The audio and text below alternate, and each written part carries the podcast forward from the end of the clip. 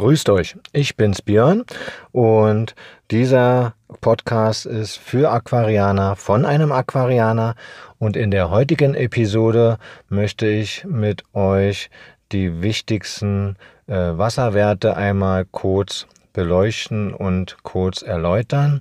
Und zwar geht es heute einmal um die GH, um die KH und den pH-Wert. Ja, die Gesamthärte oder auch kurz GH genannt ist ähm, neben der Wassertemperatur, der Carbonathärte und dem pH-Wert einer der wichtigsten Wasserwerte in unseren Aquarien. Und die Gesamthärte äh, gibt den Mineralien bzw. Salzgehalt des Wassers im Aquarium wieder. Die Härte des Wassers wird bestimmt durch Calcium und Magnesium. Und ja, das wird GH-Wert des Wassers genannt und wird ausdrücklich in deutschen Härtegraden, also DH, ausgedrückt. Ein durchschnittlich guter GH-Wert für Aquarien liegt so zwischen 8 und 12 deutsche Härte.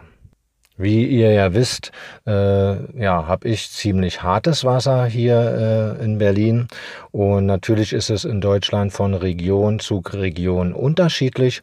Es gibt sicherlich auch Regionen, wo halt ja die Gesamthärte oder die Carbonathärte auch ziemlich niedrig ist, also eher weiches Wasser vorhanden ist.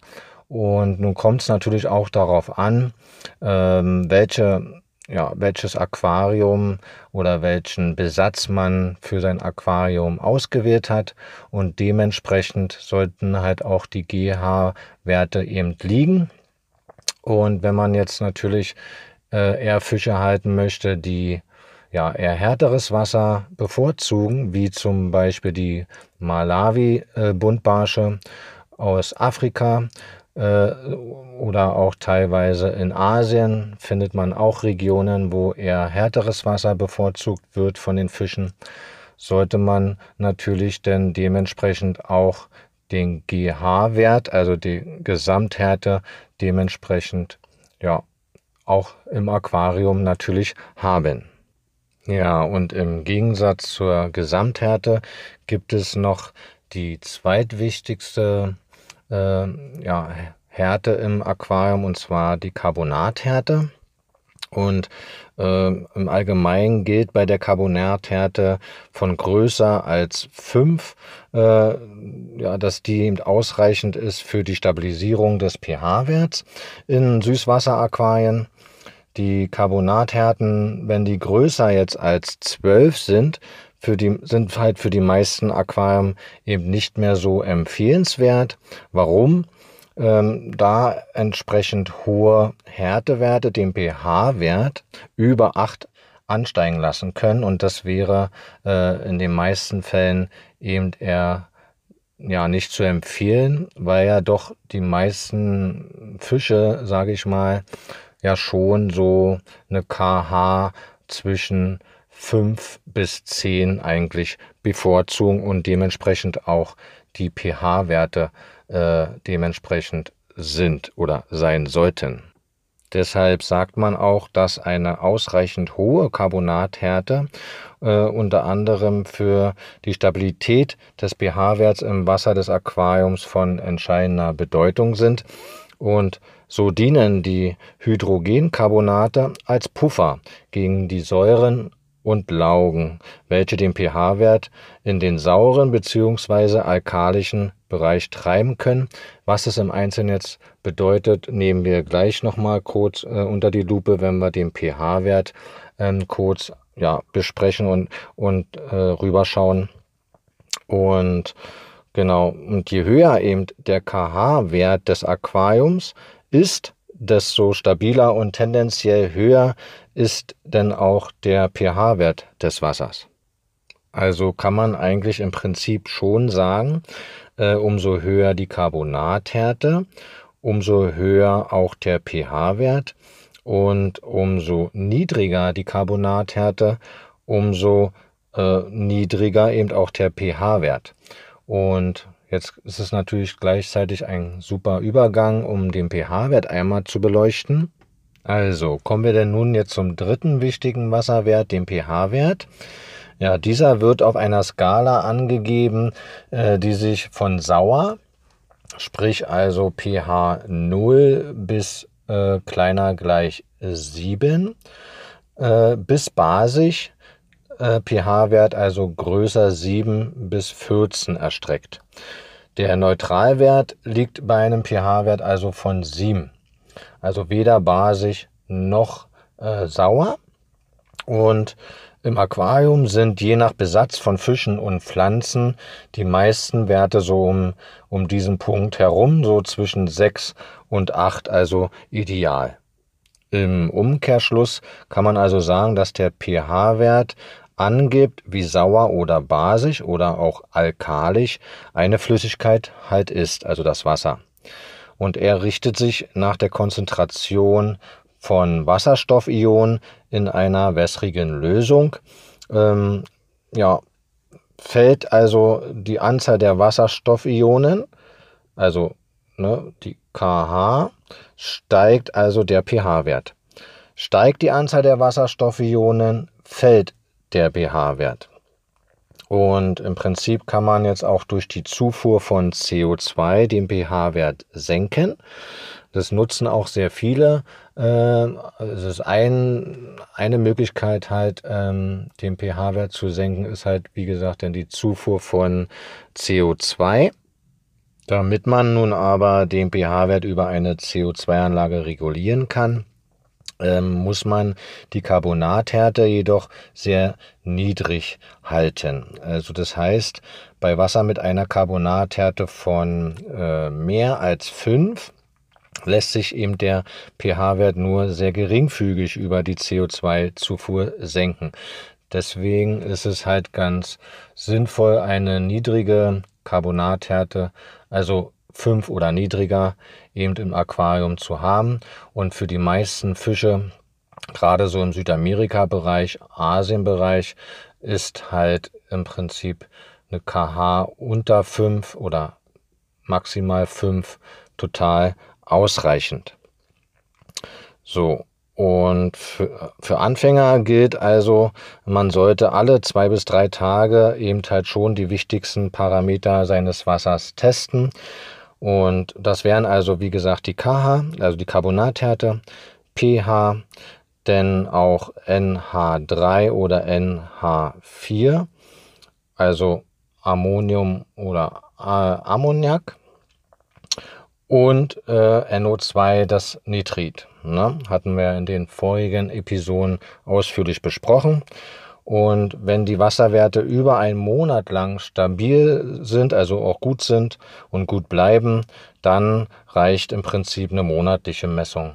Das heißt also, man sollte halt mindestens äh, eben entweder Teststreifen benutzen, gerade als Anfänger, um halt diese drei wichtigsten Wasserwerte immer auch im Blick zu haben, weil die sind schon äh, essentiell wichtig für den Besatz und für die Fische, also für den Lebensraum. Denn es gibt auch Pflanzen, die sich nach der Gesamthärte und der Carbonathärte und dem pH-Wert äh, entweder mehr gut entwickeln oder auch weniger gut entwickeln. Und genauso auch gibt es Fische, die eher lieber weiches Wasser mögen, wie schon erwähnt, aus Südamerika. Aber es gibt natürlich auch, auch Habitate äh, in Asien, gerade zum Beispiel bei den Bienengarnelen. Ähm, die mögen ja wirklich eine KH von 0 und haben eine GH maximal bis 5. Eigentlich in den Habitaten sogar niedriger, also fast 2, 3 so eine GH. Und ich zum Beispiel habe ja zu Hause ein Bienengarnelen äh, und fahre da tatsächlich sehr weiches Wasser, also KH 0 maximal 1 bis äh, GH maximal 5 oder 6. Zum Wassertesten möchte ich noch hinzufügen, ähm, natürlich sind diese äh, Streifentests für GH, KH und pH im Prinzip ausreichend. Aber äh, ich empfehle da schon auch genauere Werte eben zu bekommen, gerade wenn man im Weichwasserbereich halt äh, die Wasserwerte messen muss. Denn da ist es halt manchmal schon wichtig, ob jetzt, äh, ich sage mal jetzt 6,2, 6,5, 6,8 oder 5,6 ist. Ähm, und das sieht man halt mit den Wasserteststreifen eben nicht so genau. Und deswegen empfehle ich dort immer auch Tröpfchentests zu nutzen. Ähm, das ist eine einmalige Anschaffung und ja, lässt sich ziemlich leicht messen. Ne, dann nimmt man meistens 5 Milliliter von seinem Aquariumwasser und dann gibt es halt so ein kleines Fläschchen mit einer Lösung drin, die man dann tropfenweise eben hineingibt in die 5 Milliliter Aquariumwasser und dann so vier Tröpfchen, wie man quasi denn reingibt, verfärbtes Wasser zum Anfang als Beispiel jetzt blau und wird dann eben gelb. Und bei dem Farbumschlag, wo man denn den, ich sage mal jetzt, sechsten Tröpfchen gemacht hat, hat man also zum Beispiel eine äh, Gesamthärte von 6. Und das gleiche gibt es dann auch für die Carbonathärte und dann gibt es auch noch einen Tröpfchentest für den pH-Wert. Und dort gibt es auch Unterschiede. Einmal zum Beispiel eine pH-Tröpfchentest von 7, also im Prinzip neutral, bis 10. Das ist dann so grob auch wiederum. Und dann gibt es auch die genaueren Tröpfchentests, so von 7 dann ins Saure, dann auch bis 5 0,0 oder dann auch niedriger. Also da müsst ihr dann halt mal schauen äh, im Zoofachhandel. Da gibt es mehrere äh, Anbieter, die das auch anbieten. Die bekannteste ist wahrscheinlich, ohne jetzt dafür äh, Werbung machen zu wollen, einfach nur als Empfehlung äh, von JBL, die Testkoffer. Die sind da wirklich sehr, sehr gut. Ja, anzumerken äh, bei diesen drei Wasserwerten ist auch noch, wenn man natürlich so wie bei mir jetzt äh, in Berlin sehr hartes Wasser hat und möchte aber unbedingt nun Weichwasserfische äh, äh, halten aus Südamerika, wie gesagt zum Beispiel, oder die Bienengarnelen aus Asien, die ja doch extrem weiches Wasser bevorzugen, dann muss man auf jeden Fall diese Wasserwerte im Auge behalten, weil ich zum Beispiel dann mit Osmosewasser mein Wasser zubereite, eben halt mit GH Plus oder auch mit anderen äh, Mineralien eben mein Reinstwasser mit GH0 und KH0 eben auf die gewünschten Werte aufsalze. Und um das natürlich dann auch überprüfen zu können, ähm, wie viel man denn da nun denn aufsalzt oder aufgesalzen hat, ist halt so ein Wassertest unabdingbar und definitiv auch sehr sinnvoll. Ja, und das äh, soll es denn eigentlich auch jetzt zu diesen drei wichtigen Wasserwerten für diese Episode gewesen sein. Wenn euch äh, die Episode jetzt gefallen hat, dann würde ich mich sehr über äh, ein Abo freuen oder auch über äh, einen Beitrag gerne auch oder eine Anmerkung oder irgendeinen Verbesserungsvorschlag oder Wünsche, die ihr vielleicht auch habt, die ihr mal behandelt haben möchtet über diese Plattform, gerne mir auch eine Mail schreiben. Findet ihr äh, in der Videobeschreibung, äh, nicht in der Videobeschreibung, in der Podcast-Beschreibung alles und dann sehen wir uns nächste Woche wieder.